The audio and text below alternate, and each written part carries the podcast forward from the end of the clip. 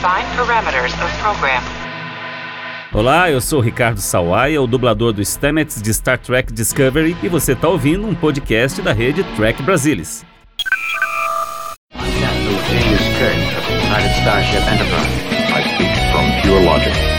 Make it so. You cannot deny me, Cisco. coffee in that letter. Where no man has gone before.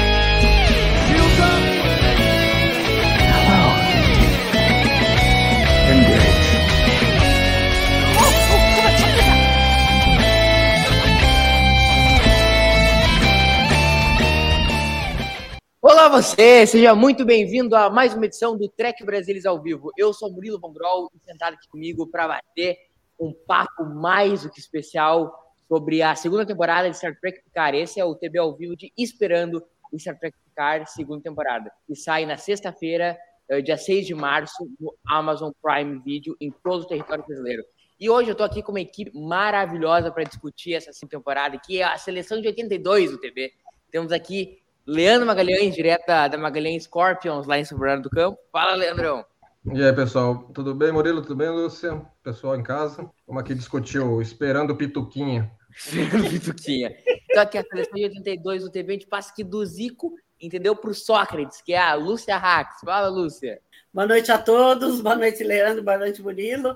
Eu estou esperando muito de picar, então vamos ver. o que Só uma correção importante, não é dia discutir. 6 de março, é dia 4 de março. Dia 4 Sai- de março, é, 4 de corrigindo. março, sai na Amazon, sai o primeiro episódio da série Stargazer ah, no Amazon Prime Video, você já pode assistir. Sai na virada, Lúcia? Tu que é nossa especialista em Amazon Prime Video. O- o- o- a primeira temporada de Picar saiu às 8 horas da noite do dia anterior, do dia Ah, eu 3. lembro disso. É, ó, É, o pessoal fica na então vamos ter que ficar de olho, né? Tem que ficar de olho. A outra temporada saiu, se não meia-noite, é o normal. Ah, então, o, o que é certo é Aí que os dois, aí você fica assim, o que, que eu assisto? Discovery, Picar? é uma escolha muito difícil, já diria o Estadão.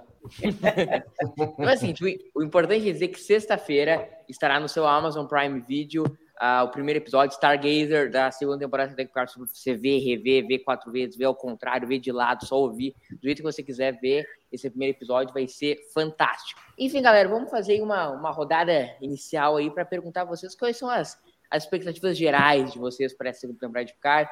A, a primeira temporada terminou em 2020, né? Ela foi uma temporada assim, que causou um rebuliço no fandom, é, dividiu muitas opiniões. Teve aqueles que amaram, que acharam, meu Deus, é é a segunda vinda de Cristo. E teve também aqueles que acharam que era a pior coisa feita na face da Terra. Enfim, como, como vocês encararam essa primeira temporada e como, quais são as grandes expectativas de você para essa segunda temporada? É, é viagem no tempo? É rever a Rainha Borg? É a Gaia? O que, que é? O que, que é a grande expectativa de vocês? Leandrão?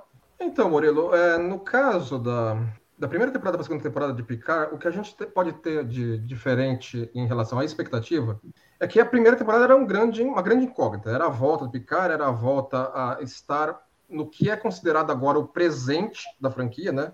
Que, Não sei se foi o Alex Kurtzman ou o Akira Goldsman que comentou que a época pós-Nemesis em que Picard se passa é considerado o presente da franquia. Strange New Worlds está no passado e Discovery está no futuro, vamos dizer assim, né? Então, a gente está aqui no ponto padrão do que agora tem sobre história de Jornada nas Estrelas. Então, era uma grande expectativa para saber o que seria, como é que estaria o Picard, como é que estaria tudo. Era um- uma grande folha em branco. Agora não, agora nós estamos familiarizados àquele universo novamente. A gente sabe onde, de onde o Picard estava, nós sabemos o estado de espírito que ele estava, nós sabemos o estado de espírito que ele terminou a primeira temporada, nós vimos a, a montagem do, do elenco da, da série ao longo dos episódios, e agora nós temos, assim, uma volta a algo que já é, tem uma familiaridade. Então, o que é a maior expectativa nesse momento é pelos elementos realmente inéditos que agora vai ser colocado na, na mesa, entendeu? O Kill, vai aparecer a Gaina, tem todo esse lance aí da, de viagem do tempo que o pessoal está comentando, tudo. Então, isso são os elementos de isca para atrair, né? E saber como é que eles passaram pós fim da primeira temporada, né? Então, acho que é bem- vai ser bem interessante conhecer eh, os eventos posteriores àquilo que a gente já conhece sobre eles agora. É, eu acho que até a segunda temporada tem um potencial melhor que a primeira, muito nesse sentido que você está falando. Por- exemplo, eles não precisam mostrar o que, que o Picard está fazendo depois de 300 mil anos. O Picard já sabe o que o Picard está fazendo, entendeu? Então acho que é uma, uma oportunidade melhor de contar uma história, entendeu?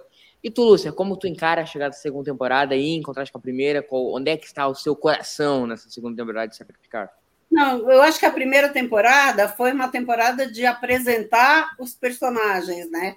Eram, eram todo, toda uma tripulação, eh, não era da frota, mas era toda uma tripulação que eles tinham que apresentar alguma história passada, o que, que eles estavam fazendo, quem era aquela nave La Sirena, quem era o Capitão Rios e etc. Então, ah, no final, eu a- única coisa que eu pedi é, pelo amor de Deus, não ponham o Picard naquele corpo. E claro que eles fizeram isso, mas eles explicaram bem que o Picard vai ser o mesmo, exatamente o mesmo, igualzinho, não vai ter uma vida mais, mais ah, estendida. Então, eu, eu me conformei. Eu estou com muita esperança nessa temporada. Eu adoro o que, eu adoro a Gaina e, obviamente, todo mundo sabe que eu adoro o Rios. Então, estou com muita esperança. Vamos ver, acho que vai ser excelente. É, também tô com expectativas altíssimas para a segunda temporada. Então a gente pode começar assim, disseminar, disseminar não, entrar no assunto da, da segunda temporada com o grande plot da segunda temporada, que é o lance da viagem do tempo, né? Vou pedir perdão pro nosso amigo Carlão aí do TB para dizer que não tem como ser ruim com viagem do tempo. Viagem do tempo, assim, lá na carta magna da ficção científica, tem, é bom. Lembra de episódio ruim com viagem do tempo aí, Leandrão? Tu que é o nosso memorabilia aí. Episódio ruim com viagem, Viagem no tempo. tempo. É, um. Não tem, ó, não dá, não dá pra ter onde pensar, não tem, porque não existe.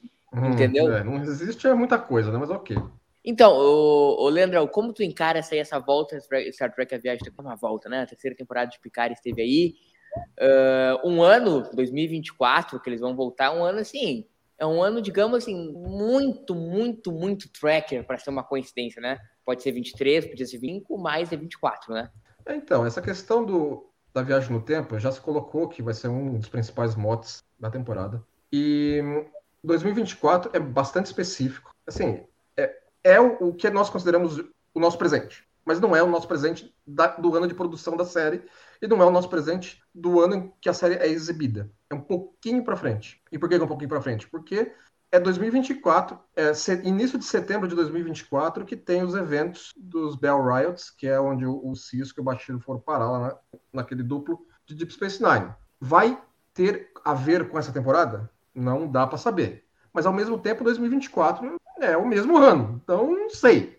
Entendeu? Assim, existem coisinhas aqui ali. A gente estava conversando sobre isso até no, no grupo Track Brasileiro, né? sobre a nossa teoria, que pode existir influências de Deep Space Nine na série, porque tem aquele tablet bajoriano no teaser de Picard, no primeiro teaser que teve. E o, e o tablet apareceu recentemente de novo em foto promocional. É, os santuários, que é aqueles, aqueles guetozinhos que se estabeleceu, que existem em cidades americanas no início dos anos 2020, estão por lá, estão por lá aparece num, num dos promos, num dos trailers. Ahn, tem essa questão do ano, de, ano de ser 2024. E um detalhe interessante é que o Mark Bernardin, que é um dos roteiristas dessa segunda temporada de Star Trek Picard, ele é doente Niner, entendeu? O cara adora Deep Space Nine, entendeu? Alguém que conhece a série de trás para frente, entendeu?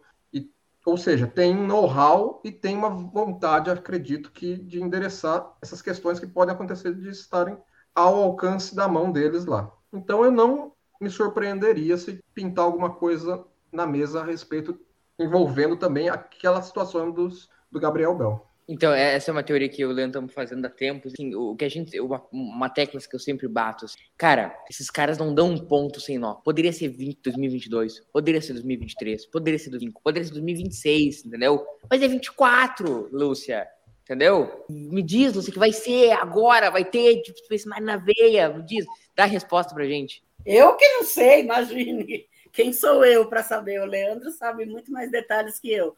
Mas eu acho que vai ter uma relação, com certeza, com esse episódio de Deep Space Nine. Com certeza vai ter uma relação e é, é esperar para ver, né? Com certeza vai. E, e, Leandro, assim, abordando especificamente agora, sem, sem teorizar o, o lance da viagem no tempo, uh, é um, uma, eu fiz uma brincadeira ali falando que não tem como ser ruim, mas é um tema assim bem batido em sci-fi, em Star Trek, né? A gente teve em Discovery agora uma viagem no tempo que pulou pro século lá pro século 30 não sei quanto. E é um, um assunto batido, assim, uh, o próprio TNG tem filme disso, né? Primeiro contato. Uh, tu, tu, tu, acha legal, tu acha bacana que Star Trek esteja batendo nessa tecla de novo? Tu acha um plot legal para a segunda temporada? Ou tu preferia que eles investissem num, numa trama, num plot mais original? Então, eu, assim, eu poderia passar sem Viagem no Tempo, entendeu? Eu acho que é, é arroz com feijão da, da franquia, mas não sei até que ponto pode ser algo inovador. Eu acho que eles vão ter que realmente ter escrito alguma coisa muito especial para poder falar assim, não, legal que teve essa viagem no tempo, porque pelos promos e trailers parece que é até um, pelo valor da face, talvez seria a parte, a parte do, do que eu já sei sobre a segunda temporada, que não, não me excita tanto, porque assim, é aquela coisa, é, a realidade era uma, depois de repente passou a ser outra, e a realidade que passou a ser é uma, aparentemente uma federação fascista, ou seja, é um negócio que eles precisam desfazer, e eles vão voltar para um certo ponto na história para desfazer, para voltar a ser tudo como era antes na USS Abrantes. Então, assim, é arroz com feijão. Então tem que ver o que, é que eles realmente usaram de tempero para fazer isso ficar especial. E é isso que eu tô uma das coisas bem curiosas para ver ao longo da temporada. Hum, mas, Leandro, eu acho que esse lance de ser arroz com feijão pode ser um feedback da primeira temporada, que não foi exatamente a temporada mais bem recebida da história do Star Trek. Acho que eles podem ter pensado, tá, vamos matar a bola no peito, vamos fazer o arroz com feijão de Star Trek, entendeu? arroz com feijão bem temperadinho, mas vamos fazer um arroz com feijão. Acho que pode ter sido um reflexo, entendeu? da, da espera da primeira temporada, entendeu? É, porque é bem fora da casinha, né? Da primeira temporada. A questão, a questão toda do, de, do que o Picard passou, do que, que aconteceu e de onde, onde o Picard foi parar. Entendeu? Eles colocaram muita coisa primeira, no início da primeira temporada que é que chacoalha a federação até suas fundações, no caso da questão do, da treta pós-Supernova Romulano. Eles quiseram utilizar uhum. isso vindo do, dos filmes da Kelvin, que foi aquilo que ficou de história da, da na, na, na, na, linha do tempo Prime, né? E disso tiraram. Então foi um negócio volumoso, foi um negócio que mexeu. Aí eles pegaram e mexeram no Picard também, e mexeram um monte de gente. Não é o copo de café de todo mundo, como a gente viu, né? A repercussão. Uhum. Então vamos ver o que eles agora têm para a segunda temporada, partindo desse dessa, desse. Exato, isso pode ser uma, uma, uma defensiva da produção dele. Ah, vamos fazer aqui o que a gente sempre fez, entendeu? E não vamos encher o saco de ninguém. Picar é uma coisa muito, entendeu? muito adorada no, no meio sci-fi pra gente ficar brincando. Mas ao de... mesmo tempo, a série, ela tem que ser, que assim, é uma série sobre alguém, entendeu? Não é, não é Star Trek Blau, é Star Trek fulano. Entendeu? É alguém. Então, então tem que ser introspectiva sobre o personagem. Isso tem que estar como um dos motes principais da série como um todo, entendeu? Não pode faltar. É uma série muito orientada ao personagem dele. Exato. E, Lúcia, eh, eu queria saber o que, que tu acha assim, dessa questão deles voltarem ao Lanche 2024. Como tu acha que eles vão encarar os nossos tempos? Assim, a gente teve pandemia agora na, no mundo real, não sei se vai ter alguma, alguma abordagem disso, não sei mesmo. Uh, tu, a pessoal da produção comenta, a gente até comenta entre a gente, né, que é o A Volta para Casa do Picard, né? Tu, como é que tu acha assim, essa, como tu vê essa questão deles voltarem ao nosso tempo, interagirem no nosso tempo? Como, como tu encara tudo isso? Eu acho, eu acho que uh, não vão, eles não vão abordar a pandemia. A, a showrunner falou uh, várias, em várias entrevistas que eles não vão abordar a pandemia. E uh, eu acho que tem muitas coisas que eles podem abordar no nosso tempo que eles não estão acostumados no tempo deles, tá? O tempo deles é muito mais é muito diferente do que é uh, atualmente. Então, eu acho que eu acho que eles não vão abordar a pandemia. Essa é a minha opinião. Mas vamos ver, né? Eu, eu acho que o, o nosso tempo é um bom lugar para a gente, porque a gente conhece o nosso tempo. Então, uh, vão. Uh, eu acho que tem que abordar uma coisa muito bem feita para saber se, se tem que ser muito bem escrito, porque a gente sabe direitinho como é o nosso tempo. Nos outros filmes que voltaram no passado, tipo o primeiro contato, era no nosso futuro, bem futuro, bem futuro, uns 60 anos, sei lá quanto. O, o primeiro, o, o outro, né, o filme 4, era, era bem no tempo atual é, eu acho muito engraçado, adoro aquilo, adoro, adoro, adoro. E adoro o primeiro contato também. Então, eu acho que essa viagem no tempo, a volta no tempo vai ser bem divertida e tem que ser muito bem escrita, porque a gente conhece onde a gente está. Leandrão, por isso que eu bato na tecla do lance do, do A Volta para Casa, porque quando A Volta para Casa foi feita, que é 8-6, se a memória aqui não está me traindo, é do mesmo ano do filme, a volta, eles, a Enterprise volta. Então o fenômeno é. é o mesmo, entendeu? O fenômeno de a gente ver o Picard em 2024 é o fenômeno de quem ia na, na, tele, na, no cinema em 86, que obviamente onde nós três éramos nascidos, né? Isso aí todo mundo sabe. Uh, o, fenômeno é absolutamente o mesmo. Por isso que eu acho que assim, é, vai ser uma certa releitura de A Volta para Casa. Eu acho que é um bom palpite. É, enquanto estrutura é semelhante, né? É, não, embora não. Embora assim, eles não eles não trataram como realidade alternativa em A Volta para Casa, né? Eles tavam, viram que havia algo no passado o qual eles precisavam para resolver uma treta no futuro, no, futuro. no, no presente deles. Então eles não, eles não precisavam resetar nada. Eles não, não, não era uma situação como a cidade da eternidade. Uh, agora, enquanto, enquanto mani manipular o tempo contemporâneo de quem está assistindo, esse é um eco de A Volta para Casa que essa segunda temporada vai ter, entendeu? Porque, é, que, nem a, que nem a Lúcia falou, entendeu? Assim, você fazer Jornada nas Estrelas voltar no tempo, mas a um ponto futuro nosso, especialmente um futuro de décadas para frente, o, o, quem está assistindo não tem ponto de referência. Se volta muito no passado, é história para a pessoa que está assistindo. Mas ser no tempo contemporâneo tem uma aproximação natural que a pessoa julga certas coisas e essas certas coisas têm que estar levadas em consideração a, na escrita, né? Para não ficar um negócio estranho. Tem episódios de jornada que lidam bem com isso, porque tem episódios de jornada que tem esse momento. Assim, por exemplo, o, na quarta, na, não lembro se é na terceira, quarta temporada de Voyager, tem um episódio duplo que eles voltam no tempo contemporâneo ao que a série era produzida. Uhum. Então, esse é um, uma situação dessas. Entendeu? Tem outro tempo, episódio de Voyager, acho que é, chama 1159, que acho que não é viagem no tempo, mas mostra um antepassado da Janeway no período contemporâneo nosso. Então, houveram narrativas em jornada, sem ser a volta para casa, também mexem com isso. Diferentes graus de sucesso em relação a retratar a época, entendeu? Mas são exemplos pregressos também. Murilo? Murilo, acho que. Dormiu. Caiu. Não, caiu. Caiu? Caiu. Murilo caiu, ele tá voltando já. Mas enquanto o Murilo volta, vamos talvez ah, falar mas... um pouco mais aqui, Lúcia, sobre esse aspecto, então. É, então, Porque... eu, acho, eu acho que vai ser importante. Hum. Peraí. Pronto. Aqui. O Murilo tá voltando. A internet caiu. Enfim. Nos abandonou. Aqui, ó. Eu acho que vai ser importante eles voltarem na época atual. Olha aqui, ó, é uma, é uma sacanagem, entendeu, que rola aqui nesse chat do Trek Brasil, entendeu? Mas enfim, voltando. É, errado não tá. Um, uh, tua cara. Vamos fazer um parênteses aqui no, no, no, nosso debate, só para a gente responder um comentário específico aqui, nosso querido amigo que perguntou se ele gostaria de saber se o Picard vai ter só mais uma temporada. Sim, né, Lúcia? Picard acaba no terceiro ano, né? É, então, todo mundo está falando que sim, mas, mas, Star Trek Entretanto vida. aposta numa coisa.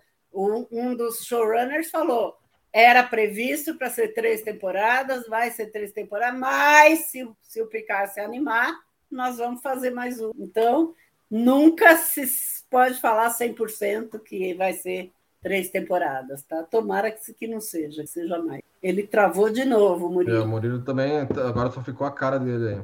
Não, eu acho que nessa questão do, do que eles andaram falando, que sim, primeiro, primeiro havia uma, uma, uma, uma história a respeito disso lá atrás, quando a série foi anunciada. Falaram, ó, nossa intenção é ter três temporadas para ter uma, um arco de trama multitemporadas redondinho e fechado. Depois, a série foi produzida, não sei o que, lá, começou a se falar, pô, pode ser que tenha mais. Aí, uns, umas semanas atrás, falaram que foi um, um disse não disse, se eu não me engano até. Foi falaram um que não, foi, ah, não, não vai ter. Aí os caras falaram, ah, não, vai ter mais temporadas. E agora falaram, não, não, não pode ser que não vai ter. Então, assim, então tá um pouco de desencontro entre eles lá, entendeu? Eu acho é, que sim. A gente não sabe. É, se tiver três temporadas, meramente três temporadas, eles estão cumprindo a missão que eles se estabeleceram bem no anúncio da, bem no anúncio da série. Então eu não considero que assim, pô, mas tem três temporadas, então cancelaram o negócio. Não, não cancelaram, fizeram porque eles tinham originalmente a intenção de fazer. Caiu de é novo, isso. perdão, cruzado. Uh, estamos falando da terceira temporada? É, que a terceira temporada pode ou não acontecer. A gente não sabe. Não, a terceira vai acontecer, né, Lúcia? A terceira está sendo gravada. O Picard, o Picard acabou de falar que eles, eles estão terminando, tem, faz uma, tem mais uma semana de gravação da terceira temporada, que ele vai se enfiar em algum lugar, ele com a mulher, para escrever o raio do livro. Ele está escrevendo um livro de memórias. O, Jean, o, o Picard não. Não, mas é, o que a gente está falando é assim, a, a, terceira vai ter, né? Tu falou que. Ah, não, a terceira está sendo. A terceira já está gravada faltou uma semana para acabar as gravações da terceira. Não, e assim, logo quando o Leandro vai lembrar disso, o Leandro tem uma memória excelente, quando anunciaram, o cara anunciaram, né, Leandro, que era um plano para três temporadas, né? Sim, a gente estava comentando isso quando você estava fora. É entendeu? isso que Assim, nós era um falamos. plano original para três temporadas. Se eles cumprirem as três temporadas, eles cumpriram o plano original deles, para um ponto final, entendeu? Fizeram um, um arco de, de história multitemporada, multitemporada de um personagem.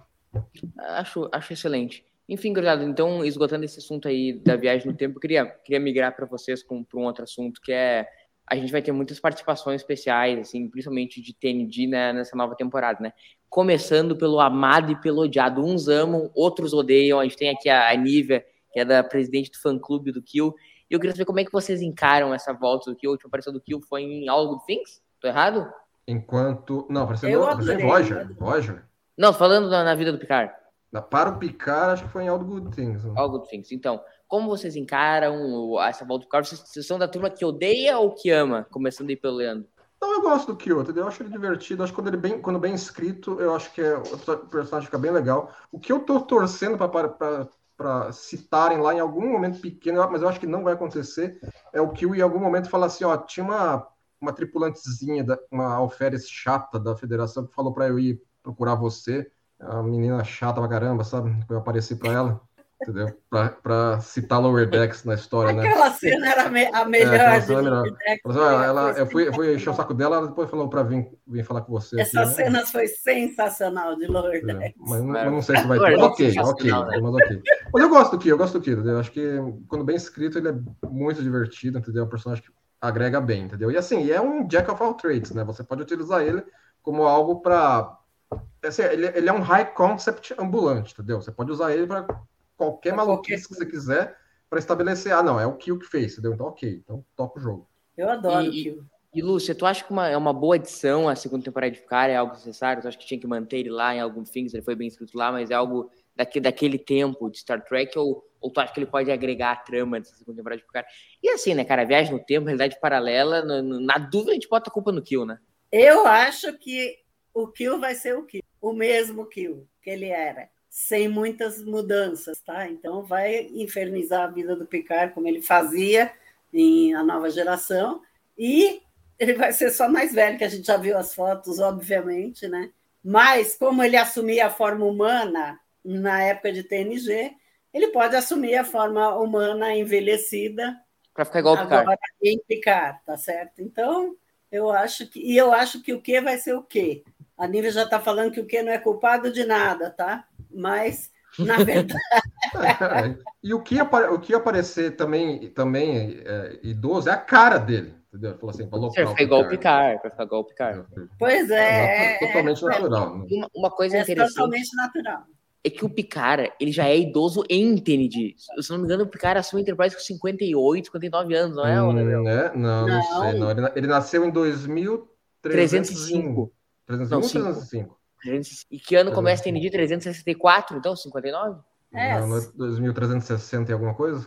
4? 54? 54, então, 59. O cara nunca foi gurizão, entendeu? Entendeu? Vamos malhar na praia. Mas enfim, agora ele tá, ele sabe, pulou de 12 pra, tipo, caindo aos pedaços, né? 300 Não, é assim, é porque você tem que considerar também que no, no meado do século 24 a, a, a idade, a, a média de vida humana deve ter É chegado perto de maior. 100, né? Mas entendeu? ele tá, ele, assim, ele não é nenhuma coisa maluquice, entendeu? Que nem o McCoy tava com 130 e poucos no início da nova geração. É, ele tá com 94, então, né? 2000, é, É, 99. 94 tem gente ativa de com 94 anos hoje. O, o, o Stan Lee tava andando pra lá e pra Mas cá com no 97. seriado ele não tá com 94, tá? Ah, 94? O personagem 94.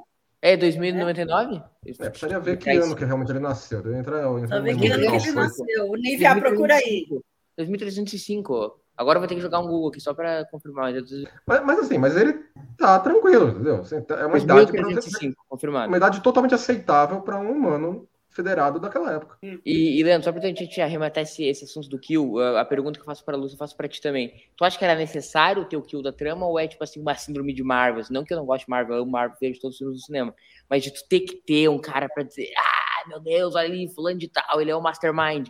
Ou ele pode agregar a trama ou é só um cara pra render gritinho, tu acha? Não, eu acho ter que ter depende, depende do, do que eles escreveram, né? Entendeu? Assim, o que é assim, é um canivete suíço de capacidades para você poder escrever de- determinadas maluquices na, numa série de ficção científica como essa. Entendeu? Então, eu acho que pode ser que eles precisariam de alguém como o Kill. E se, e se precisariam de alguém como o Kill, por que não o Kill? Entendeu? Então, é óbvio que eles pegariam alguém familiar que agregaria tanto um, um gravitas legal, porque o John DeLance interpretando o Kill é sempre uma, um negócio bem legal, quanto trazer alguém memorável como personagem de volta para a história. O, tem uma pergunta interessante aqui nos comentários do, do Victor Summer, que é o pergunta se o Kill vai ser um alívio cômico, entende? Acho que uma das coisas que Picard pecou no primeiro ano foi o alívio cômico. Não sei se vocês concordam, acho que foi uma série muito parruda, muito, entendeu? Olha que começou sério, olha que começou Zack Snyder, entendeu? Então, Lúcio, acho que o Kill pode acabar também ajudando nesse quesito alívio cômico, assim, porque não tem como ter o, Kill e não rir, né? O Kill é um, ele é comédia por ele mesmo. Acho que ele pode agregar também nesse sentido a Picard. Eu acho que pode, eu acho que pode agregar, pode, ele era um alívio cômico em TNG, na maioria dos casos era, então acho que acho que ele pode ser um alívio cômico aqui, não tenho ideia, mas enfim, eu acho que pode ser um alívio. E não é, e não é só o Kill que nós temos, né, de, de voltando a Star Trek Picard, assim, de TNG, nós temos também a Gaina. A Gaina também acho que fez a última aparição também em alguns fins. Generation, desculpa, ela aparece em Generation. E ela tá de volta depois de tantos anos para reprisar o papel em Star Trek Picard. É uma, muito que eles fazem assim, não conheço ninguém que fala, nossa, eu não gosto da Gaina.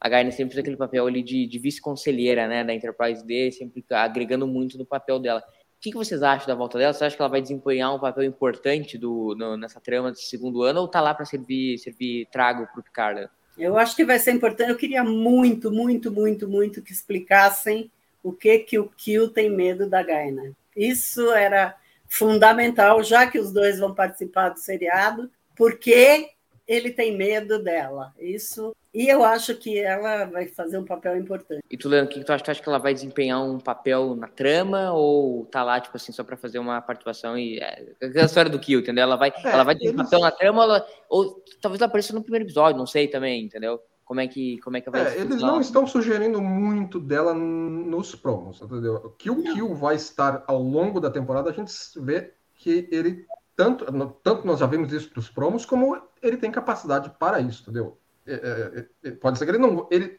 ele não volta com a tripulação do Picard no tempo, mas ele pode voltar no tempo instalando os dedos. Então, ok. E a gente acho que teve cena no promo com ele no 2024 também. Agora, a Gaina, eu sinto na água que pode ser pontual a participação dela. Porque a participação dela, muitas vezes na nova geração, era pontual. Era para dar aquela chacoalhada no, em uma certa trama e segue o jogo. Pode ser o mesmo caso aqui. Entendeu? Gostaria de ver mais dela especialmente interação com o Kill, como a, como a Lúcia lembrou bem, né? Tem aquela questão que ficou pendurada que ninguém mais endereçou, né? Escreveram na, no episódio e ficou por isso, por isso mesmo. Seria interessante ver o payoff daquilo. Ah, eu sempre racionalizei eu que queria muito ver. A Gaina tem milhões de anos e o Kill também, então nada impede que isso é, não sei se a Gaina tem milhões de anos. A Gaina é daquela espécie que vive. Não, milhões eu vive, milhões eu vive algumas centenas de anos. Ela é muito velha, porque é, ela. Porque ela... Não, não, ela vive mais que umas centenas, Leandro, porque ela tá lá no Time Zero, cara. Ela não é da espécie do Slow? É, isso aí. Então, o Slow era dela. Ela, ela, tá lá, ela tá lá no Time Zero, lembra? E o Time Zero é 1800 e bolinha, então nós estamos falando aí de 600 anos. É, é, é. é ano pra caramba. É alguns, algumas centenas, foi o que o Leandro falou. 600 Exato. é algumas. Uh, então, o Gessel perguntou aqui se a segunda temporada vai passar imediatamente ao final da primeira um bom tempo depois, parece que é um ano ou um ano e pouco depois é, é. que acaba a primeira temporada. Isso é que eles estão. Uh, eles já anunciaram isso. Se vocês assistiram aquele Red Room, uh, em que todos os, todos os artistas falaram o que estariam fazendo, a gente já sabe onde que eles estão no começo da, da Sim, segunda é, aquele, temporada. Aquele videozinho lá da estabelecida nisso. Esse é o ponto importante. Já está tudo estabelecido. Porque é o seguinte, nós vamos encontrar, isso é um ponto importante para quem vai assistir a segunda temporada, nós vamos encontrar os personagens num ponto de vida diferente que nós terminamos. A Jurati ela terminou quase presa, o Honor voltou lá para troço, entendeu? O Rio saiu lá. Nós vamos encontrar situações completamente diversas. Então, a Lucy que está mais inteirada com o Red Room, uh, como vocês acham que a gente vai conseguir ter a dinâmica desses personagens diferentes, entendeu? Uh, outra coisa que rendeu muitas críticas na primeira temporada foi a dinâmica dos personagens, que os personagens eram fracos, que não, não completavam o personagem tri, que é o Picard. Como vocês acham que a gente vai ver eles agora um ano depois? Será que foi uma, esse lance de demorar mais um ano, demorar mais um ano, digo, na trama, completamente para a gente encontrar esses personagens diferentes e poderem reescrevê-los de forma melhor? Não sei, tô só supondo. Como, como tu acha que a gente vai ver eles agora, Luciano? Eu acho que é uma continuação natural do, da primeira temporada, tá? A gente já sabe onde eles estão, né? O Picard está no vinhedo dele, fazendo vinho, o, o, o Rios é capitão da Stargazer, também vocês já viram isso no coisa. Ele é capitão da Stargazer. A, a, a Raf está na academia da frota, dando aula. O Picard é, é, é chefe da academia da frota, né? É o, a, a, o almirante chefe da academia da frota. Então, quem era da frota voltou para a frota, tá? O, Rios, a Raf, o Picard o Elnor está frequentando a Academia da Frota, é o primeiro Romulano na uh, Academia da Frota. A sete, que eu achei mais genial, a La Sirena, uh, o Rios doou para ela, então ela voltou para os Rangers, para os Ferry Rangers, e está lá na La Sirena, ela é capitã da La Sirena, com um dos hologramas do Rios. O holograma que fala espanhol é uh, isso saiu né, no, no Red Room. Quem mais que faltou? A Soja. A Jurati está junto com a Soja fazendo um tour diplomático para falar bem das. Vai ser a melhor parte da série, vai ser a parte que a Soja vai estar. É, uhum. Então, bem para falar bem das inteligências artificiais, tá? Depois a Jurati é chamada pelo Rios para ir para uh, para a nave, para Stargazer, para resolver um problema. E a, a Sanji está né, junto com a Jurati nessa, uh, nessa jornada, né, aparece ela num, o que apareceu no Red Room, num jantar, falando bem das inteligências artificiais. E esse, esse foi o, o... Bom, e a, e a, a Gainan está no bar, naturalmente. É, esse, mas esse é um ponto pacífico em todo mundo, né? Que as partes que vai ter a idade vai ser melhor, né? Acho que a gente pode concordar nós três nisso, né? Leandro, Lúcia. E o quê?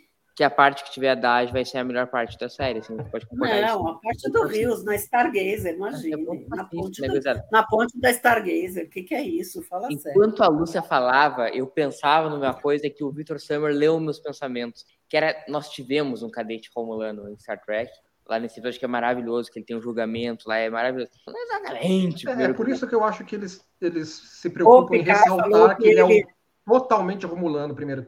É. Eles ressaltam isso. É, provavelmente. O, o Leandro, a Lúcia falava e eu, eu formulei uma pergunta, uma coisa que eu tava, tava lembrando. No, da primeira temporada, eles estão com um rancor muito grande da Força Estelar, né? O Picard não quer saber da Força Estelar para os Romulanos, a, o Rios também não, não quer saber de nada da Força Estelar faz muito tempo a Raf também, não é um síndrome meio assim uh, uh, do, do, do, do, do, do, primeiro episódio de Void, é que todo mundo, os Marquis odeiam a Força mas no final do episódio tá todo mundo fardadinho. Tu acha que não, não, isso não pode ser um problema, assim, eles passaram a primeira temporada inteira odiando a, a Força Estelar, ou com problemas muito sérios em relação a ela. E agora tá todo mundo fardadinho, tá todo mundo bonito, tá todo mundo legal, isso aí, adoramos a frota, é maravilhosa.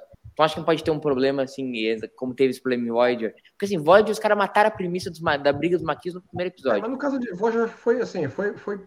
Acho que não é tão semelhante quanto você está querendo colocar, não. Entendeu? Acho que dos Maquis ali foi um negócio muito complexo de anos que eles, anos de dentro, da, dentro do universo, né? Que eles construíram de treta, treta, treta para ter os Maquis, para os Maquis serem para a Voyager. Os Maquis foram escritos em nova geração, Deep Space Nine, para ser um elemento da Voyager e acabaram sendo abandonados enquanto elemento sério né, de trama. Eles estavam lá, mas não estavam lá. Entendeu? Quem, quem, quem, levou a chama de, dos maquis para frente foi Deep Space Nine. Mas enfim, o ponto é que eu acho que assim, que a primeira temporada de Picard pegou pessoas quebradas, é, personagens quebrados, e foi ao longo dos seus episódios montando um grupo coeso e que foi tendo uma se redimindo-se uns, uns aos outros em relação a o que, que foi que eles fizeram eles saírem da frota. Então, o que nós vimos na primeira temporada, mas o que nós vamos ficar sabendo que ocorreu entre a primeira e a segunda temporada, eu acho que é um tempo adequado para você ter eles novamente numa situação de que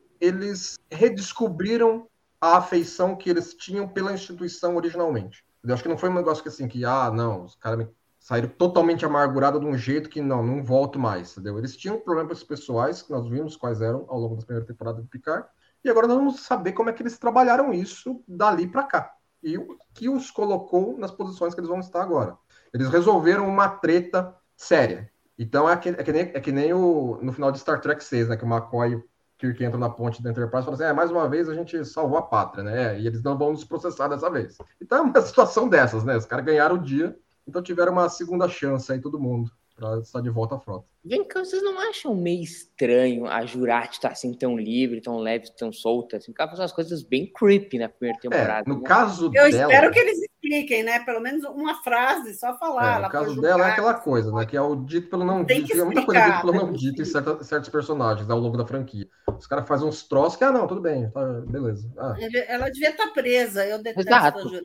Ela tá saber presa. E assim, nada contra a personagem Jurati. Acho até a Jurati um bom personagem. Eu acho péssimo. Ela tá presa. né? Não acha, Leandro? Que ela estar presa? É, é aquela coisa, a gente vai ter que, dependendo de como eles escreverem, pode ficar muito bem explicado, ou pode ficar mais uma daquelas situações da frota. É, entendeu? assim, ah, ó, não, você pintou e é bordou, só- mas E você tem ela o nome dos créditos, e então, lá, foi. O. Picard omitiu, né? O Picard pode ter omitido esse detalhe, né? Não, acho que não. Acho que não, não tem como ele, Não ele ter omitido isso. Não, acho que eu acho é que podem considerar que ela estava sob influências externas sérias. Mas, é, tá, mas é. aí ela igual, numa sociedade normal, ela seria presa com um atenuante. E- pode ser que tenha sido, entendeu? Pode ser que tenha sido. Pode ser que ela tenha sido reabilitada, entendeu? Porque a, a, a federação não, não é aquele negócio assim de, ah, mete num gulag e tudo bem, esquece o maluco, entendeu? Ela, ó, Duramente. ó, passou por 700 te- terapeutas para ver que foi que- a treta que ela fez, não sei o quê, blá, blá. é, a cara da federação é esse. Para mim era bom se ela tivesse em Rurapém. É, eu preferia que tivesse mais, mais Dage, menos Jurati. Essa é a campanha do Trek Brasil. Uh, gurizada, nós tivemos, nós vamos ter no, no nome do primeiro episódio Stargazer, separado, inclusive, Stargazer. E Stargazer junto, no- o nome do episódio é separado, mas a frase Stargazer junto foi o primeiro comando do Picard, que nós temos toda a história contada no episódio. É The Battle, né, ô Leandro, do primeiro ano? do Mortal The Battle, é. The Battle no episódio, né? Conta toda a história da Stargazer.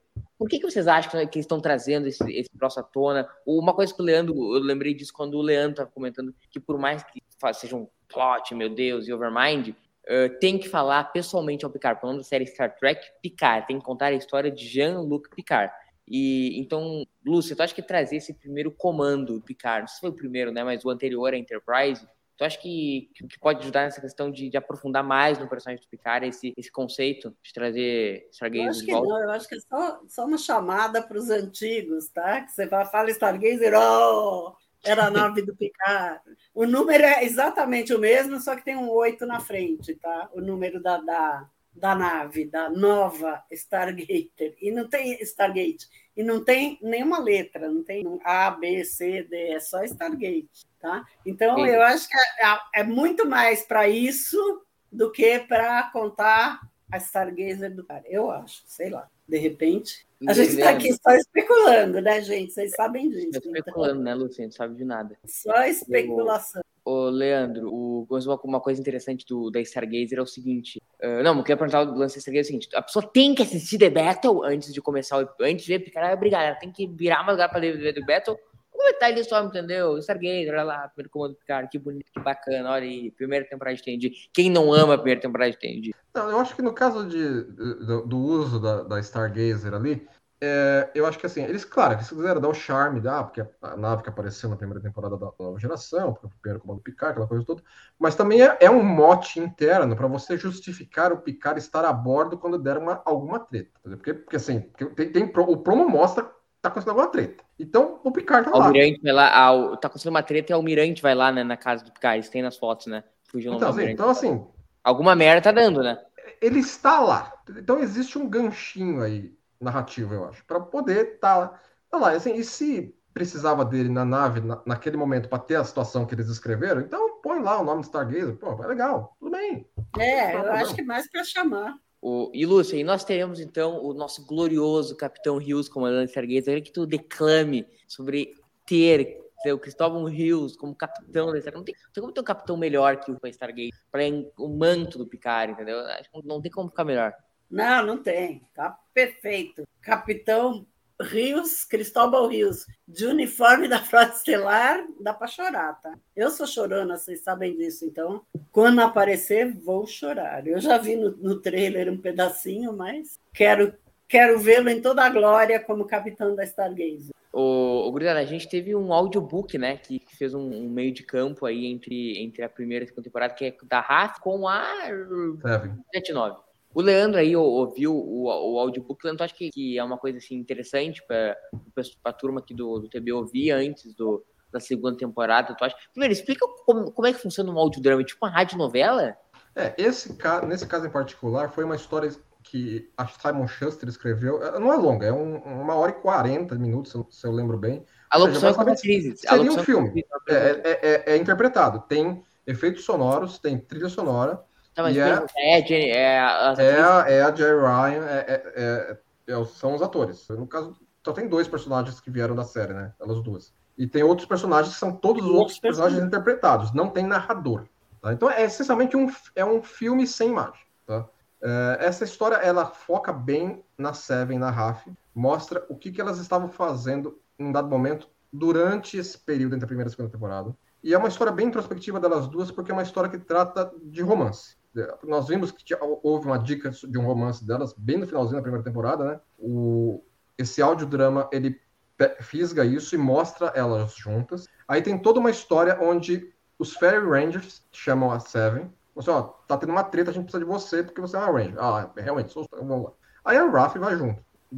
E aí, ao longo da história, tem toda a, a- relação delas duas, de no momento elas estão juntas, elas começam a querer se afastar, depois elas estão juntas novamente. E tocando muito miúdo aqui, a trama, é assim, é um, é um ex-oficial romulano, porque é, o que sobrou do Império Romulano tá meio balcanizado, tem um monte de, de warlords tentando construir impériozinhos aqui ali, né? E esse cara é um, e ele tá atrás de um maluco que tem um, um troço lá que é para dar vida longa. Porque o cara quer ser imperador, mas quer ser imperador que fazer o império durar, ele quer viver para sempre. Então ele vai atrás do maluco.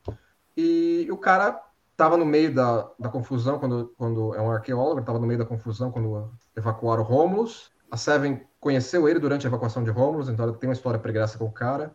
E o cara era muito ligado na esposa dele. E ao longo do- da história a gente vê essa relação do cara com a esposa dele e como isso ressoa na Seven e na Raf ao longo do episódio. Ao longo do episódio, ao longo do audiodrama. E, e aí aparece vários, aparecem vários Fairy Rangers juntos, entendeu? Aparece um cara lá que é todo um chato que não gosta de usar tradutor universal. Então, toda, toda hora que ele fala, ele fala com o, o Federation Standard, né, que é o idioma federado, ele fala tudo- meio tudo errado, e elas têm que ficar corrigindo ele. É, é uma história bem interessante, entendeu? É, eu gostei dela, eu acho que tempera bem, e ela termina com um ganchinho. Onde que a gente pode ouvir o audiodrama, Leandro? É da Audible, é a, é a é divisão da Amazon para audiobook. É um, eu acho que é exclusivo da Audible, embora foi a Simon Schuster. Tá só na audible.com. É só- obviamente que é só em inglês e é escutado, né? Então tem esse, esse, limi- esse limitador. E é cobrado? É cobrado. Embora, embora se você criar uma conta na Audible, acho que você ganha um, um, um livro como brinde para experimentar. Não lembro exatamente como é que é o critério de se tornar um membro da Audible. É, então acho que você ganha um livro. Então você pode, sei lá, vai lá, cria a conta e ganha o livro, entendeu? Aí você pega esse livro. Uma pergunta, Leandro, que acho que que é uma pergunta assim, bem técnica de tracker raiz. Não que eu seja raiz, mas assim, de ser tracker chato. Que é de. Cara, isso é cânone, porque assim, a lei que a gente sempre teve no cânone é que está em tela é cânone. É, eu tava não pensando nisso não é também, a cânone. respeito do que, que é, assim, porque livro até hoje é considerado Não assim. é cânone, isso aí é Não é lei. cânone. do Roddenberry. Assim, porque é, Star Trek tem regras claras, eu digo assim, o que tá na tela é canon. Que não está na Exato, tela aí eu não é canon. muito. A, a Ah, Lucasfilm para Star Wars tem uma graduação, né? De canon. Os, li- os livros, os quadrinhos são canon adjacentes e valem. Star Trek não tem isso, entendeu? Agora, esse aí cai numa, numa zona meio cinzenta, eu acho, porque ele, ele é interpretado, ele só não tem imagem. Não, mas, não, mas exato, mas então não tem mais, não tem tela, né? Agora, se os caras disserem que só isso é cânone, aí Então, começa é. a entrar numa zona. O cânone do Star Trek vai virar uma zona. Não, eu não diria que é uma zona, eu diria que nesse, para esse tipo de mídia eu aceitaria ser canon. Não, não, Audiodrama, mas não Por livro. mim, por mim, canonizaria livro a rodo. Eu sou, pra mim tem que canonizar livro. Não, não, eu também, eu também, assim, é que, por exemplo, a história, a história de livros, de jornada, é, terminando Nemesis, quando terminou Nemesis, terminou Enterprise, a- o pessoal que escrevia livros se viu com uma página em branco, falou assim, não, agora, nós podemos começar a intercalar os livros. E criou-se um universo literário de jornada tão entrelaçado com tanta coisa que aconteceu, que não combina mais. É- eu considero um universo paralelo à parte, de tanta coisa. É muito rico. Nem sempre bem. Bom, nem sempre bom. Mas tem muita coisa boa, não tem muita coisa, tem muita coisa que deixa bem a desejar, eu acho. Mas criou-se um universo literário tão grande que eles até fizeram uma série de três livros agora recentemente para botar um fim no negócio, para colocar um, um epílogo. Para o pessoal que acompanhou por 15 anos os livros de jornada serem um universo coeso, sem precisar depender das, das, das produções televisivas para se, se orientar. Então, ó, aqui está o Star Trek Coda, que chama inclusive a série. É uma série de três livros que põe conclusão no negócio. E agora pode-se escrever outros livros de jornada baseado naquilo que a gente tem de, adicionado ao canon. Discovery, Stranger Worlds, Picard, Lower Decks e Broad. Então, uhum. canonizar certos livros seria bem-vindo, mas não dá para fazer tudo. Não, também acho. Não, eu só perguntei para você. Mas aí é difícil escolher qual que vai ser canon e qual que não vai. Não, eu consideraria os, não, então, o universo Star literário... Trek tem, Star Trek não tem um grupo de história que nem tem a Lucasfilm, entendeu? É, é o, o, a Lucasfilm tem um grupo, eles têm uma é divisão é lá que é... escolher, né? Ó, os reis do canon, que é para manter... Eu acho, eu acho muito difícil, acho muito difícil. Ah, tu agora, ah, isso aqui é canon, isso aqui não é, isso aqui é canon, isso aqui não é. O que, que devia acontecer? Ó, nós vamos montar um grupo de história, o que for escrito a partir de agora é cânone, entendeu? É, ou, ou assim, é, você assim, considera cânone até o momento que alguém escreve contradizendo. Porque assim, porque eu, eu entendo porque que eles não querem deixar cânone, porque quando você escrever livro demais, as pessoas têm que começar, quem escreve os episódios vai ter que começar a ler os livros todos. Ou você ter uma turma lá que arruma meio de campo para os caras. Fala assim, ó, nesse livro aqui tem desse jeito, no outro, então você não pode escrever assim assado. Eu acho que eles nunca vão fazer isso, entendeu? Nunca filme é um negócio. Acho, é muito complicado. Enfim, estamos ah, desvendo muito. Eu só fiz a pergunta especificamente por causa do audiodrama, se era ou não câmera, porque a lei assim. É, esse audiodrama acho que é, cria uma zona cinzenta, né? Eu aceito como cano esse livro, não tem problema com isso. No fã não tá, no fã não tá. No fã não tá. No fã não tá. Mas, mas tu acha que tu recomenda que então para tu para a turma do TB ouvir, tu acha uma coisa necessária para não, isso não é necessário. Eu acho que enriquece a Seven e a Raf. E se você está curioso para saber como é, que, como é que os Fairy Rangers operam, tem detalhes a respeito disso, bastante. Uh, só uma pergunta que o Victor Summer tá vendo nos comentários: se The Cage é canon. É. É. É, eu considero também que é. Gurizada, caminhando aqui pro final da nossa live, eu queria que a gente fizesse aí um, um pinga-fogo bem rápido sobre, ou não tão rápido, pode ser bem longo e, e desenvolvido, sobre as impressões finais de vocês, as expectativas finais de vocês para essa temporada que vai estrear agora sexta-feira na Amazon Prime Video. Nós estamos esperando há muito tempo essa segunda temporada. Acho que está todo mundo muito, muito empolgado. A gente tem aquela história, né? Tipo, alguns podem ter não gostado. Eu não gostei da primeira temporada. Mas, cara, quando a gente vê trilha com Picard, com Kill, com o Gaia, né, é impossível nós trekkers vão ficar numa empolgação lá em cima para ver essa segunda temporada. Então, quais são as expectativas gerais de vocês para essa segunda temporada agora para arrematar essa live, Lúcia? A minha, a minha expectativa é muito alta, eu acho que vai ser uma série sensacional, tá? Eu adoro os personagens, eu adoro Picard, adoro Kill, adoro a Gainan, adoro o Rios, obviamente. Então, eu acho que vai ser muito boa, minhas, meus, meus finalmente. Só uma, responder uma pergunta que perguntaram que no caso da Terceira Guerra Mundial, que em Star Trek começou em 2049, foi retratada em alguma série, acho que não foi, foi citada em várias, em vários episódios, mas não foi, né? De repente, é, a previsão vai se adiantar um pouquinho, né? De repente vai. Mas é 2049, esse ano que vem. Leandro. É, eles falam que é meados do século XXI, mas eu não lembro deles estabelecerem um ano cravado. Mas que... É, não lembro se 2049, sim. Não, eu acho que tem. Acho que tem, tem um ano cravado? Tem, é tem aquela CTB que é a cronologia de Star Trek. Nós não sabemos, mas tá lá na, na coleção A gente tem que ler a coleção Trek o recado da Divino para a gente é, voltar. Já fica aí sublinhado aí, você que não tem a CTB já. É, mas eu, eu, acho que Exato. nunca foi retratado. Foi é uma ótima hora, é uma ótima hora para um comercial da CTB. Você aí que não assina a. Leandro, tem uma coleção Tec Brasil do teu lado para mostrar que eu não tenho aqui? Não, não, tá aqui na, na prateleira, mas não tá à mão, não. Beleza. Uh, assine a coleção Trek Brasil, é um livro de Star Trek todo mês na sua casa. É todo mês um livro. Você tem que entender, é todo mês um livro diferente de Star Trek na sua casa por um preço super acessível. Enfim, rebobina a fita aqui para a Lúcia terminar a tese dela. Não, eu já, já terminei. Ah, terminou, terminou. Ah, beleza, beleza. A minha, a minha expectativa é muito alta. Eu acho que vai ser. Eu vou adorar, mas eu adoro todos os Star Trek, Discovery, então. O... E Prodigy, a melhor de todas foi Prodigy. É. Ô, Leandrão, a guerra eugênica é diferente da Terceira Guerra Mundial? Que pergunta é diferente, diferente. A Guerra das lá Aconteceu do... na década de 90 do universo de Jornada. Isso, lá com Khan, né? Isso aí. É. São coisas completamente diferentes. Tem ótimas HQs e livros sobre as guerras eugênicas, né? Tem, tem, li tem bons livros da Guerras Eugênicas, tem livro que trata. Tem, li- uma, tem uma série de livros, acho que do Greg Cox, se eu, não- se eu lembro bem.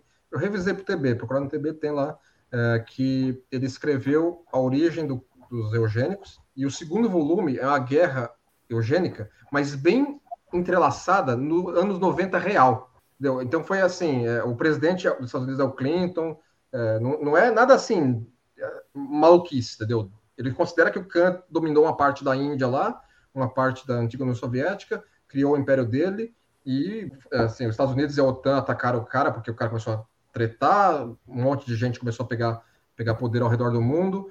É, e esse monte de gente pegar poder ao redor do mundo, não era assim, ah, o cara virava o presidente do país, entendeu? Assim, o cara era um puta dos influencers. Tinha, tinha eugênico nos Estados Unidos como comandante de milícia no Arizona. Uhum. Assim, então, o cara, o cara escreveu de tal forma que ele conseguiu emendar os anos 90 reais nas guerras eugênicas. Ficou bem legal, entendeu? Esse livro é bem legal. Como chama uma- o livro? É, The Eugenic Wars, volume 1 volume 2. Eu acho que Picard, por estar ali 25, 26 anos após o fim das guerras eugênicas, acho que seria legal, pelo menos ano passado, estar citando, né? As guerras É, eugênicas. pode ser que seja. Então, Leandrão, bate-bola em final, o que que tuas expectativas finais aí pro segundo ano de Star Trek Picard? Tá empolgado, não empolgado? Não, que, nem- que nem eu falei, eu acho que é, é, é o, Nos conte tudo. é, o, é, o- é uma temporada que eu acho que vai aumentar o, o world building dessa época, que é, como a gente está conversando aqui, é o presente do, do universo Star Trek nesse momento. Eu acho que vai, vai haver um world building até maior do que houve na primeira temporada, vai expandir o que a gente conhece sobre os personagens, de onde eles vieram da primeira, o que, que eles fizeram no interim e para onde eles irão agora. Vai adicionar personagens novos, vai trazer gente conhecida. Então, a expectativa é a melhor possível. Então, com participação especial aí, Leandro, na live, Participação especial? Né? São Seus cachorrinhos que É, a gente a- tava a- é, é, The, The Dogs estão aqui. Aí. Ah, As, participação tre- as especial. três The Dog que a. Não, não, não pode falar em Picard que elas aparecem, né? É, exatamente. Ah, enfim, gurizada, então só para reafirmar o que a gente está falando, a Lúcia pode me enganado, sexta-feira, ah, 4, de, 4 de março, está entrando aí Star Trek Picard na, na sua Amazon Prime Video, assina lá, é R$10,90, né? Se não me engano, é, é um dos streams com preço mais acessível. 9,90? Não lembro. né? É, é por esse preço aí. É, e você ganha Prime, 9,90. né? A frete grátis da, do, do Bezos. É isso É, que é o tá. melhor de tudo, frete grátis de tudo da Amazon. Aqui, o Eduardo... O- o- Fala. o- a primeira temporada entrou às 8 horas da noite do dia anterior, tá? Então precisa ficar de então olho. todo mundo de butuca aí não- é todo mundo de olho. E quem descobrir, avisa. Quem descobrir vai ganhar uma bala do Trek brasileiro. É, uma bala. Uma bala feita à mão pelo Leandro vai É. ganhar o, o ganhador. Só quero puxar só mais um comentário aí que é o do Eduardo Pereira falando que gostaria muito que ele voltasse à Enterprise. Eu também sou da campanha, tem que ter Enterprise E em Picard. Se não tivesse errado. É, Não acho- Gente, nada- vai ter um o que seriado inteiro da né? Enterprise. Não, não, na Isso outra. Enterprise tem que ter Enterprise E. Essa lá é Enterprise U. Não, então, Enterprise 1 tá bom. Chega Não, da assim, Enterprise. em 2000, Stargazer, com aquele capitão 2400, maravilhoso. dá pra ter, a- dá pra ter a Enterprise E ainda ativa. Não é É, eu, acho que, vai- eu acho que vai acabar aparecendo no Sirius Finale. Acho que vai ser mais ou menos É, isso. pode ser. pode- E, enfim, gurizada, só mais o que Lúcia? Tô rindo que ele falou que é só não ter o Nelix que eu vou amar a série. Só fazer um, um pinga-fogo, coisa que eu lembrei rapidinho. Vocês acham que nós vamos ter Riker nessa segunda temporada? Pinga-fogo sim, não, não é, não é pra desenvolver. Vou falar uma coisa, Riker eu não sei. Alguém tinha perguntado se vai ter mais alguma participação especial. Mas se vocês olharem as fotos que eu publiquei no, no TB hoje, as fotos de Picard, na foto da Laris, atrás dela tem uma foto da Gaina com a doutora Beverly Crusher, tá? Isso nós- pode ser. Era uma foto, a original da foto era a Crusher, a Gaina e a, a conselheira do. Mas é, é uma foto da, é uma foto da época, né? É Uma foto da época de uniforme E é uma foto de produção. Mas- no bar, no Isso bar. que é legal, né? Canonizar a produção. Né? Canonizar No de bar, tem uma foto da doutora Beverly Crusher. Então, de repente, pode aparecer. Só muito uma coisa que a gente acabou não comentando, então fazer um pinga-fogo rapidinho, que nós vamos ter a presença da Rainha Borg nessa temporada de Picard. É uma- verdade. Com uma atriz diferente, acabou passando do patê. Só queria uh, pegar de cada um de vocês muito rapidinho qual que vocês acham que vai ser o, o papel da Rainha Borg nessa temporada. E viagem no tempo, ela aparece na viagem do tempo lá em primeiro contato, então faz todo sentido ela estar tá na viagem do tempo. Ela pode ter um papel chave nessa viagem do tempo, um palpite. Lúcia.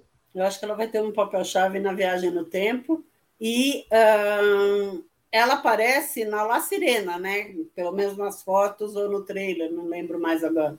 Mas ela tá na La Sirena, então, sei lá, eu acho que quem vai voltar no tempo é a La Sirena. Leandrão Magalhães? É, eu acho que ela, ela, ela vai ter um papel assim de servir como equipamento para voltar no tempo, não sei. Porque me parece que o a técnica que, que a La Sirena usa para voltar no tempo é estilingue em torno do Sol, que já foi usado em jornada várias vezes, né? Porque tem cenas nos promos mostrando ela acontecendo alguma coisa em torno, em torno de uma estrela. Deve ser o Sol. Então, é, pode ser que ela vai servir para alguma coisa ali, né? E assim, e você ter uma rainha Borg, uma rainha Borg a bordo é convite para confusão, né? Então, alguma coisa pode ter aí. E, então, gurizada... Brad Spinner tem, vai ser um personagem que chama Adam Sung. Também já está... Mais um da, é, família Sung. Num dos trailers aparece uma, uma foto dele. Na verdade, aquela estátua que tem na frente da, da, da coisa está escrito Adam Sung. E é o, o Brent Skinner. Ô, Leandro, o, a família Sung é a família Silva de Star Trek. É, é um nome comum na Ásia, né? Não dá pra também começar a considerar que assim, não, é uma puta coincidência. Ok, mas assim, mas também ao mesmo tempo não é jogado do nada no meio do, dos caras. Assim, quem escreve sabe o que tá escrevendo, né? Mas é todo mundo Brent Spider sempre, né? Quando é ah, é, sim. Isso, né? então, muito obrigado pela tua participação, Lucia. Deixa o teu Obrigada a vocês nessa participação de última hora, né? Mas Exato. enfim, é, pois é. mas foi divertido. Leandrão Magalhães. Um beijo para todos, gente. Obrigada pelos comentários, adorei. Leandrão, muito obrigado pela tua participação. Deixa o teu recado final aí. É, obrigado a todos aqui acompanhando aqui, obrigado pela presença de vocês também. E vamos agora para começar mais uma temporada de Star Trek. Ter vários episódios aí, várias quintas-feiras, sextas-feiras, com dois episódios de jornada, hein? E toda segunda-feira com dois TB ao vivo, tá? Ah, já trabalho nesse, nesse site, hein? Toda segunda-feira, dois, dois episódios de TB ao vivo. Isso aí, aqui, aqui é o Brasil que trabalha, minha gente. Aqui é o Brasil que trabalha. Exatamente. Enfim, uh, obrigado, Leandro. Obrigado, Lúcia. E muito obrigado a essa audiência por essa mais de uma hora e três minutos falando sobre a segunda temporada de Star Trek Picard. Lembrando a vocês que essa sexta-feira, o primeiro episódio de Star Trek Picard Stargazer entra no seu streaming da Amazon Prime Video. Muito obrigado pela sua audiência e boa maratona aí, Star Trek Picard, para todo mundo aí nas próximas semanas. Obrigado pela audiência, um abraço para vocês e tchau, tchau.